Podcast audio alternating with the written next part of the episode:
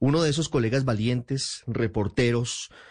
hecho a pulso que le ha seguido la pista al dinero y a Alex Saab, es Roberto Denis. Es uno de los cofundadores de Armando Info, que es un portal maravilloso que se ha dedicado a hacer investigación para mostrarle al mundo de qué estamos hablando cuando se habla de corrupción en el régimen de Venezuela. Roberto, a propósito, ha sido hostigado muy severamente por la dictadura, tanto él como su familia, por cuenta de las denuncias que vienen haciendo en Armando Info, y por eso es un gusto tenerlo hoy en el radar aquí en Blue Radio. Hola, Roberto, buenas tardes. Hola, buenas tardes, Ricardo, el gusto es mío. Roberto no vive en Venezuela. Roberto, ¿hace cuánto tiempo tuvo que salir de su país por cuenta de, las amenazas y de las intimidaciones como consecuencia de su trabajo periodístico? Eh, yo tuve que salir eh, a, comienzos de 2018, en concreto el 31 de enero de 2018 yo salí de, Venezuela justamente porque ya en ese momento había empezado eh, una especie de acoso judicial por parte del señor Alex Saab en contra mía eh, por ser el autor de los reportajes que publicamos en Armando Info, pero también en contra de los tres directores fundadores del portal, que son tres colegas periodistas venezolanos. ¿Y ese acoso judicial de Alex Saab se origina en qué? ¿En que ustedes descubrieron cómo era el negocio, como dice la, la famosa salsa de Frankie Ruiz? ¿Cuál es el negocio y cómo lo hace? Porque es que de eso tan bueno no dan tanto. Y la historia de Alex Saab realmente, si no fuera trágica para los venezolanos, sería casi que de novela, ¿no? Eh, sí, es, un buen símil el que hace. Em, nosotros en Armando Info eh, hemos publicado reportajes sobre los negocios de Alex Saab y su cercanía con, Nicolás Maduro eh, desde el año 2015, si la memoria no me falla. Pero digamos que lo, lo que desata eh, la ira y, el comienzo de este acoso judicial del señor Alex Saab en contra nuestra es cuando nosotros, entre finales de 2016 y comienzos de 2017, publicamos algunos reportajes en los que demostrábamos ya su clara participación en el negocio de los clubs. Como bien sabes, eh, los clubs son estos, esta especie de combos de, alimentos que vienen en cajas eh, subsidiados, supuestamente subsidiados, que compra el, el gobierno a este tipo de empresarios como Alex Saab y los termina repartiendo en la población venezolana, obviamente como una especie de instrumento de control social. Y nosotros en 2017 publicamos varios reportajes donde desnudamos ese negocio, donde revelamos la participación del señor Alex Saab que hasta ese momento todavía era como una especie de sombra andante en la que se sabía que tuvo aquel contrato famoso de la, construcción de casas prefabricadas, que en algún momento tuvo aquel negocio mil millonario de la petrolera Trenaco, eh, una, una petrolera detrás de la, que, de la cual estaba él y su socio Álvaro Pulido Vargas pero como digo, lo que desata ¿no? Eh, eh, la ira, por, por utilizar una palabra del señor Alex Saab, es ese momento en 2017 cuando publicamos ese reportaje. Semanas después de uno de esos reportajes, em, llega la demanda primero en contra mía eh, y después en contra de los editores fundadores Armando Info. Y aquí lo curioso es que cuando uno ve ahora la, la película y la historia hacia atrás, o la novela, por, por tomar tu palabra, en ese momento esa demanda y las palabras de Alex que decían, decían, yo no hago parte de la empresa de alimentos, no tengo nada que ver en el negocio de alimentos y yo apenas conozco al señor Nicolás Maduro por actos protocolares. Esa era la versión de Alex Saab. ¿Qué es lo que ocurre? Llegó la detención de Alex y ahora sí eh, tuvieron que revelar o al menos eh, tratar de demostrar esa cercanía con Nicolás Maduro para convertir todo, crear este todo relato político en defensa del señor Alex pero no solo eso, sino que paradójicamente ahora nos dicen que el señor Alex Saab se había convertido en una especie de agente humanitario que se encargaba de comprar los alimentos y las medicinas que necesitaba Venezuela en ese momento, que como bien sabes, era uno de quizás 2016-2017 de los peores momentos de, la crisis económica y social que, que vive Venezuela aún hoy. Ustedes entonces lo que hacen fundamentalmente desde Armando Info es quitarle la careta porque si no hubiera sido así estaríamos todavía con la versión de que simplemente Alex Saab conocía a Nicolás Maduro como en el evento del 2012 con el entonces presidente Juan Manuel Santos en un eh, convenio que incluso creo que firmó Hugo Chávez porque todavía estaba Chávez en el poder si no recuerdo mal si no recuerdo mal, porque el tiempo pasa y, la memoria es frágil, eh, pero esa era la narrativa que pretendía mantener Alex Saab, es decir, que su conocimiento con, con quienes mueven el poder en Venezuela era simplemente protocolario y no como en realidad es que, según las autoridades estadounidenses, es básicamente el testaferro, por un lado, de los dineros que se obtienen ilegalmente por parte de ellos, pero por otro lado también pareciera que es un hombre que tiene fibras y fichas muy sensibles en regímenes que son afines a, Maduro y a Venezuela, al régimen de Venezuela. Eh, así es. Eh, yo digo que aquí hay, es como si hubiera, creo que hay más Alex Saab en el sentido de que sobre la misma persona se han creado distintos personajes. Pero digamos que para simplificarlo hay dos Alex Saab. Uno es el Alex Saab, que desde ese momento que tú bien mencionas, 2000, finales de 2011, esa firma de ese contrato para el primer gran negocio que tuvo Alex Saab en Venezuela, que era con una empresa llamada Fondo Global de Construcción para la construcción de casas prefabricadas. Eh, hay un Alex Saab que comienza ahí, al menos en Venezuela, eh, curiosamente en unos negocios en los que él no tenía ninguna experiencia, porque bien lo decías en tu introducción, él lo que tenía eran unas empresas familiares del área textil en, en Barranquilla. Pero comienza esa carrera de este señor en la sombra, se le empiezan a dar negocios, negocios de toda índole, obras públicas, divisas preferenciales, el control del suministro de buena parte de los alimentos eh, a partir del, punto este de los clouds. Eh, después el control de las exportaciones ilegales de oro venezolano, tanto de oro extraído de las minas como reservas de, de oro del Banco Central de Venezuela. Todo esto, como digo, a la sombra y con una Alexa las pocas veces que aparecía en algún medio negando todos esos negocios, negando su vinculación con Nicolás Maduro y nadie en el gobierno de Nicolás Maduro hablando de él o justificando si es verdad que este personaje existía, si es verdad que se le estaban dando estos negocios. Y tenemos un Alex Saab que se empieza a construir con todo este relato que se ha montado desde su detención el 12 de junio del 2020, del 2020, eh, bueno, donde se nos dice que el señor era, eh, que es ciudadano venezolano, porque Maduro le había otorgado la ciudadanía, que era una especie de enviado especial eh, del propio Nicolás Maduro. Eh, Maduro lo nombra seis meses después de su detención en Cabo Verde, buscando darle inmunidad diplomática, lo nombra embajador de Venezuela ante la Unión Africana más recientemente vimos hace un par de meses, eh, quizás un poco menos, que se pretende incluir el nombre y la figura de Alex Saab en las mesas de negociación política que están dándose en México entre el chavismo y oposición. Es decir, se le da toda una entidad y un y un y un relato eh, político, obviamente para defenderlo, para tratar de hacer ver eh, que esto es un asunto de simple persecución de los Estados Unidos contra el señor Alex Saab cuando además es algo muy curioso. La acusación contra Alex Saab en un tribunal de Florida se remonta a mediados de 2019 entre otros delitos por el de lavado de dinero, pero la, acusación tiene creo que siete, siete delitos más, apenas relacionados con uno solo de los negocios de Alex Saab en Venezuela. Ni siquiera en ese momento, a mediados de 2019, nadie en el gobierno venezolano salió a defenderlo, a reconocer públicamente que bueno, que era un, diplomático, como ahora dicen. Entonces, por eso te digo, hay, hay dos hay dos Alex Uno, el que se mantuvo a la sombra del propio Nicolás Maduro, acumulando poder, acumulando negocios de cientos de millones de dólares mientras el país estaba sumergido en la peor de sus crisis económicas, financieras, sociales, en, probablemente en su historia. Y este Alex Saab que se ha construido eh, después en un relato, como digo yo, eh, político, intentando, creo yo, buscar ver si por algún lado, en una especie de negociación política, ese discurso funciona y lograr la liberación de Alex Saab por esa vía porque saben que desde el punto de vista legal, como ha ocurrido en Cabo Verde, es un proceso prácticamente terminado y estamos a días de que se complete la extradición del señor Alex a los Estados Unidos. Roberto, sobre eso quiero preguntarle.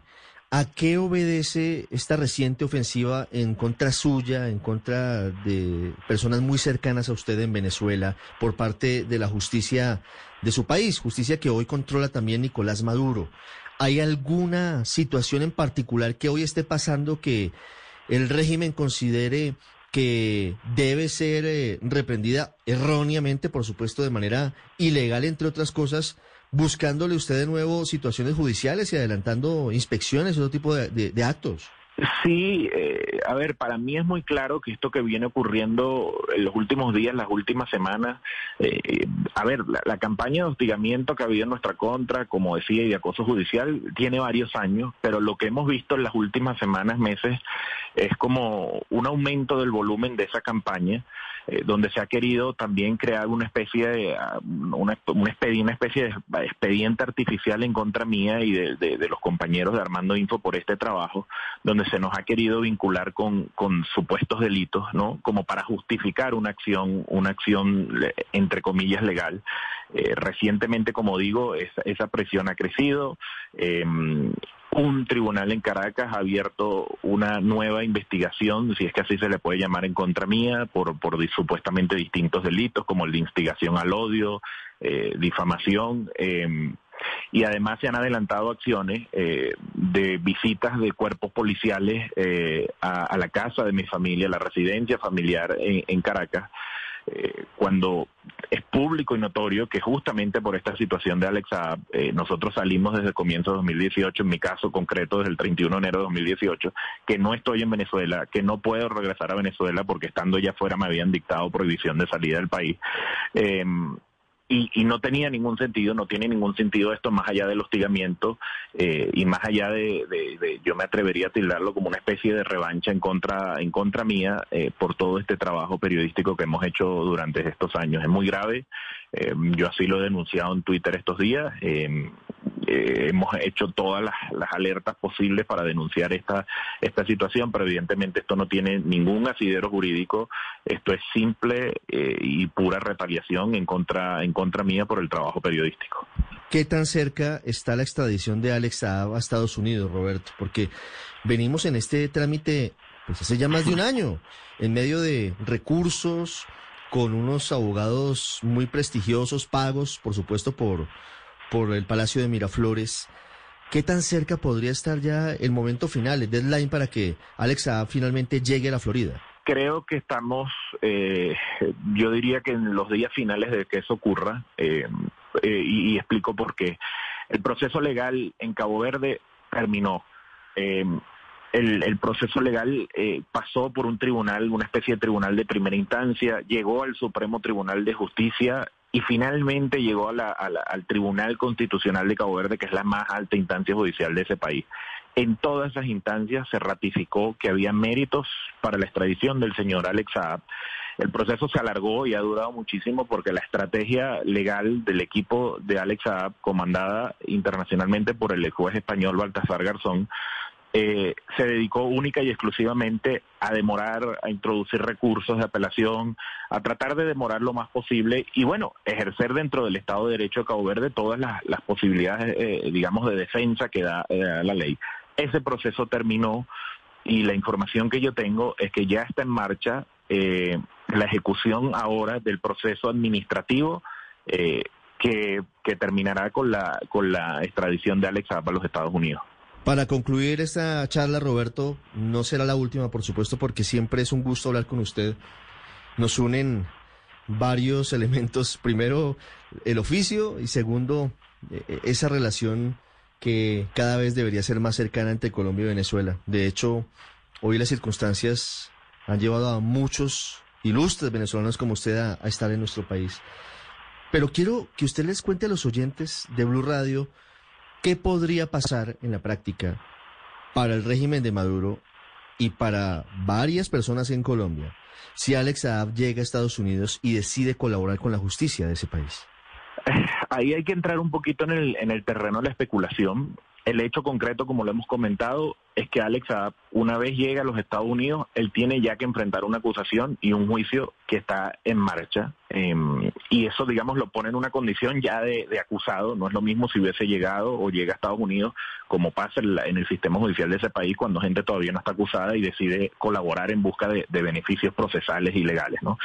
Él tiene que enfrentar, digamos, ya de entrada ese proceso. Yo sí creo definitivamente que por toda la información eh, que, el señor Alex maneja, no solo de cosas que él hizo, sino cosas en lo más alto del poder político y financiero eh, del chavismo,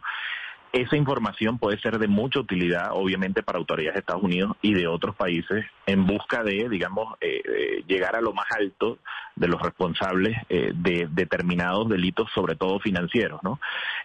eso creo que le abre, sí, como bien dices, la puerta de, de una negociación eh, ahora, ¿qué tanto, digamos, eh, eso puede impactar en Venezuela? Yo en ese sentido soy un poco pesimista en el sentido de que Venezuela lamentablemente no es un Estado de Derecho. En Venezuela el sistema judicial está cooptado completamente por el chavismo. En cualquier otra circunstancia, en un país medianamente democrático, este escándalo de Alex Saab hubiese ya meritado por lo menos una investigación al señor Nicolás Maduro que explique por qué le dio todo el poder que le dio, eh, por qué le confiere eh, eh, inmunidad diplomática seis meses después de detenido, por qué alguien que contrataba cientos de millones del Estado, entonces ahora se busca defender como un funcionario público. Es decir, hay razones sobradas para iniciar una investigación en Venezuela. Eso no se ha hecho y evidentemente no se va a hacer. Sí creo que el caso puede ser distinto a colombianos, como bien dices, no solo porque el señor Alex Saab es barranquillero de, nacimiento, eh, Alex Saab ha tenido relaciones eh, con dirigentes políticos colombianos, como la ex senadora Piedad Córdoba, por citar una persona, digamos, muy destacada en esta historia. Eh, su abogado en Colombia durante muchos años es o fue el señor Abelardo de las Prielas, quien curiosamente en 2017 decía que si él supiera o conociera de los lazos de Nicolás Maduro con el régimen de Caracas, jamás lo defendería. Bueno, habría que ver qué piensa ahora, ¿no? De esos nexos ya recontrademostrados del señor Alex Saab em, eh, con el régimen de Nicolás Maduro. Y hay otras figuras em, eh, que pueden salir, creo yo, probablemente incluso nuevas acusaciones. Yo a veces he utilizado la comparación de que Alex Saab en sí mismo es una especie de caso Odebrecht. Recordarás que el caso Odebrecht nace en Brasil,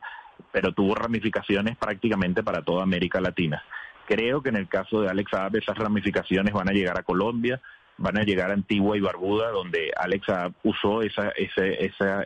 ese país, esa isla del Caribe, eh, como una especie de pivote financiero. Por ahí se movieron cientos de millones de dólares de sus contratos de Venezuela, bancos de ese país. Llegó Alex Saab a tener una especie de pasaporte también diplomático desde 2014 de ese país,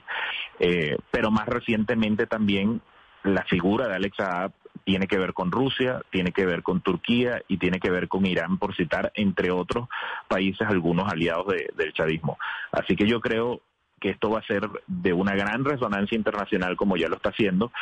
pero soy, digamos, muy pesimista con, con que eso signifique un cambio o signifique algo concreto en Venezuela, justamente porque, mm, digamos, en Venezuela lamentablemente la democracia se perdió hace un buen tiempo ya. Y ojalá que regrese pronto, porque se necesita para, para ustedes, para los venezolanos, para la diáspora, pero también para el continente y para el mundo.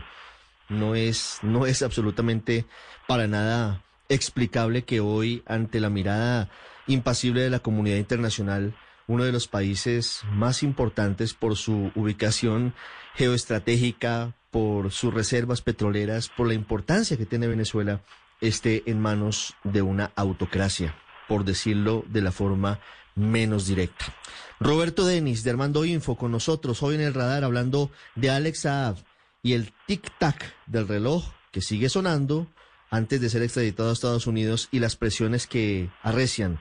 Roberto, primero felicitaciones, segundo destaco su valentía, tercero cada vez que ustedes publican una información adicional, como creo que están a punto de, entregar eh, algunos otros detalles, están honrando el oficio y es la mejor forma de responder a las presiones de quienes pretenden silenciar al periodismo a través de ese tipo de actuaciones. Ha sido un gusto, Roberto, y siempre bienvenido al radar. Muchas gracias. Gracias a ustedes por la invitación.